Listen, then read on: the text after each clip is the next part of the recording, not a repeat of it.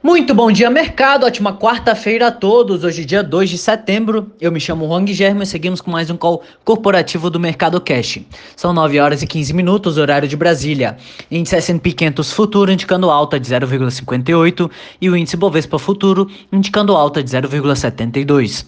O índice brasileiro encerrou o dia de ontem em alta de 2,82, cotado aos 102.167 pontos, acompanhando série de notícias positivas no âmbito político que acabaram por ofuscar o dado abaixo do esperado do PIB nacional no segundo trimestre.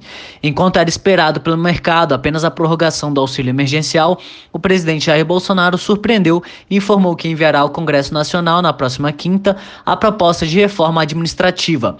Ao mesmo tempo, Guedes afirmou aos senadores que a reforma tributária e a PEC do Pacto Federativo também serão encaminhadas em breve. De acordo com Guedes, o Pacto Federativo já está pronto para ser disparado ao Congresso assim que a política ditar o momento para isso. Sobre o auxílio emergencial, como esperado, a prorrogação terá mais quatro parcelas de 300 reais. Hoje, os mercados mundiais operam em alta com a expectativa de que os dados econômicos e de empregos a serem divulgados no estado, nos Estados Unidos trarão boas notícias. Além disso, o Fed vai publicar o livro bege com detalhes sobre a saúde econômica do país. As bolsas europeias sobem com o Eurostox em alta de 2,21, Alemanha subindo também 2,21, Paris subindo 2,33, Milão 1,88 e Reino Unido em alta de 1,66. Já no mercado asiático, fecharam-se em direção única. O índice de Xangai fechou em queda de 0,17, Hong Kong em queda de 0,26 e Tóquio em alta de 0,47. No Brasil, enquanto digere-se o pior resultado do PIB da história, o mercado espera por amanhã o envio da proposta da reforma administrativa ao Congresso. Bolsonaro não detalhou a proposta, mas disse que as novas regras se aplicarão apenas aos, aos futuros servidores, segundo a agência Senado. A notícia é considerada uma vitória de Guedes e do presidente da Câmara dos Deputados. Entre as commodities, contratos futuros do minério de ferro negociados na Bolsa de Dalian fecharam em alta de 1,06% a 125,19 dólares e petróleo Brent opera em alta de 0,68 a 45,89 dólares. No cenário corporativo, temos notícias da Lave e da Pag Menos, em que as ações das duas empresas estreiam hoje na B3. A rede de farmácias Pag Menos é a terceira maior do Brasil em número de lojas, de acordo com os dados da Associação Brasileira de Redes de Farmácias e Drogarias. Já a Lave é subsidiária da Cirela e atua principalmente nos segmentos de médio e alto padrão, com 100% dos empreendimentos localizados na cidade de São Paulo. Engie. A Engie Brasil anunciou um acordo de investimento com Itaú Unibanco que prevê um aporte de 500 milhões de reais na empresa. Segundo o comunicado, o banco vai subscrever ações preferenciais emitidas pela Novo Estado Participações, que é uma controlada indireta da Engie. O Itaú vai ficar com 18,56% do capital social da é, do novo Estado Participações. A operação vai viabilizar a implantação de cerca de 1.800 quilômetros de linhas de transmissão nos estados do Pará e Tocantins. Segundo o Credit Suisse, a notícia é positiva. O capex da, da NEP atinge 3 bilhões de reais e o Credit, e o Suisse estima valor presente líquido de 450 milhões. TOTS e Links. A TOTS informou que vai enviar aos conselheiros independentes da Links nesta semana a documentação relativa à proposta de combinação dos negócios com a empresa. O documento vai incluir a previsão de pagamento pela TOTS à Links de uma multa no valor de 100 milhões de reais, caso a operação, depois de aprovada pelos acionistas de ambas as companhias, não seja aprovada pelo CAD. A companhia destacou que a medida está vinculada ao melhor interesse da companhia e não de terceiros sem que possam resultar em ilegítimas consequências financeiras para a própria companhia. A empresa disse ainda que o formulário F4 exigido pela Securities and Exchange Commission está em fase avançada de preparação e logo será enviado ao órgão regulador. Na véspera, a empresa de maquininhas Stone elevou a proposta pela Lynx em 4% para um total de R$ 35,10 por ação, antes 33,76 anteriores. Isso na prática aumenta a oferta original de 6 bilhões para cerca de 6,2 bilhões. Além disso, dentro das negociações, caso o acordo não seja fechado, a multa imposta à Lynx também ficou um pouco menor, caindo de 600 milhões de reais para 454 e a cláusula de não competição para os sócios da Lynx também ficou mais branda. O prazo que antes era de 5 anos agora foi reduzido para 3. Os sistemas da Lynx são vistos como vitais pela Stone, com 9% no mercado de maquininhas, a Stone quer se consolidar como uma empresa que vai além das soluções de pagamento. Pretende oferecer ao varejo a tecnologia para a gestão do negócio e a especialidade da Lynx.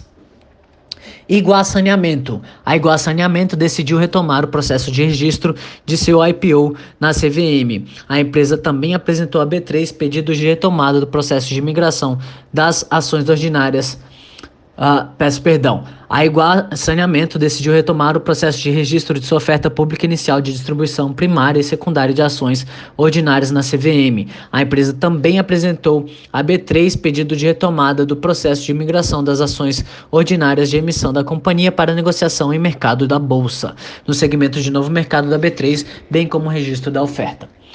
Neoenergia. A Neoenergia contratou financiamento de 3,4 bilhões de reais com o BNDES para as distribuidoras do grupo.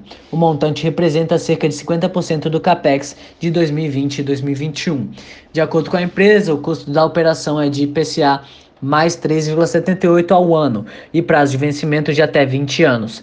Deste montante, 1,6 bilhão será destinado à Coelba, 700 milhões à Celp, 700 milhões à Electro e 400 milhões à Coserne. No segmento de transmissão, a empresa firmou com o BNDES contrato para financiar o investimento da Neoenergia Santa Luzia Transmissão de Energia SA. A operação tem valor total de 369 milhões por um prazo de 24 anos, com carência até setembro de 2023, a um custo de IPCA mais 4,13% ao ano. Já no setor eólico, foi aprovado financiamento junto ao Banco do Nordeste do Brasil para investimento no complexo OITs. A operação tem valor total de 715 milhões por um prazo de 24 anos, com carência de até 3 anos a um, a um custo de IPCA mais 1,33 ao ano.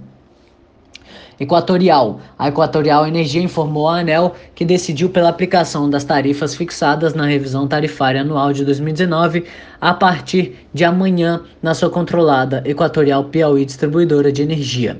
A empresa informou que a ANEL decidiu instaurar consulta pública visando obter subsídios para a revisão tarifária de 2020. Fleury.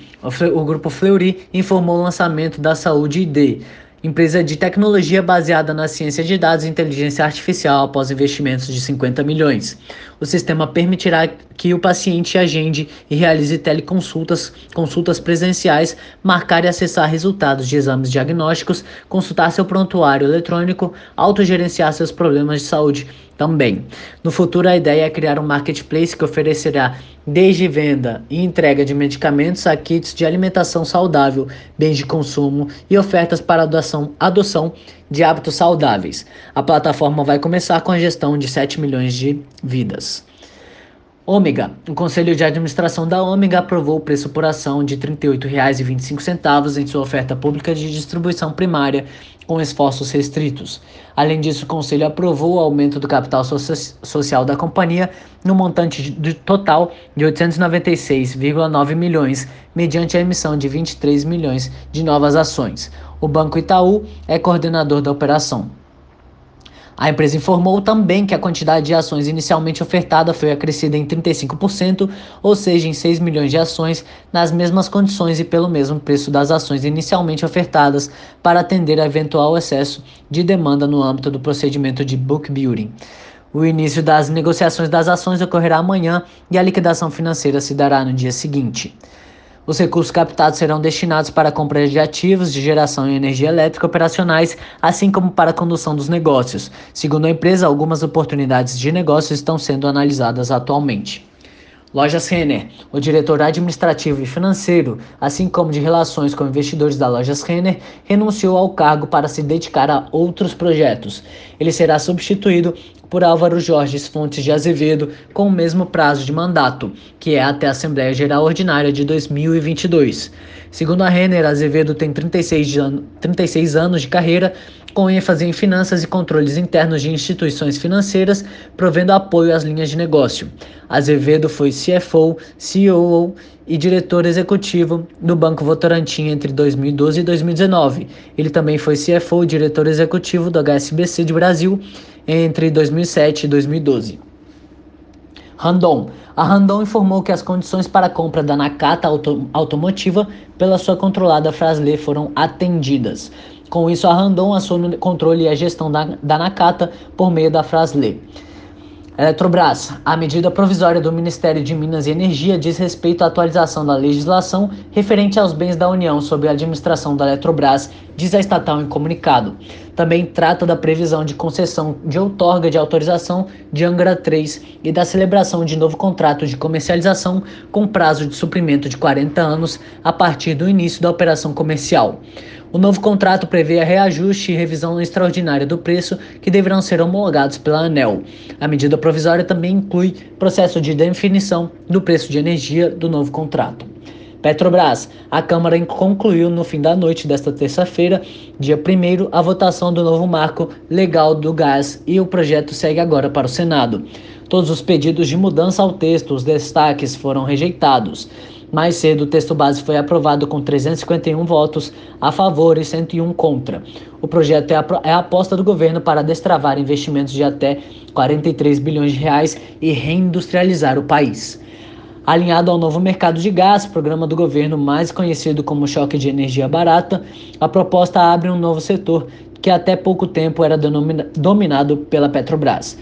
Os investimentos previstos irão assegurar projetos de expansão de infraestrutura de transporte, escoamento e armazenamento do gás. Por hora, estas são as principais notícias. Desejo a todos um excelente dia e ótimos negócios. Um grande abraço.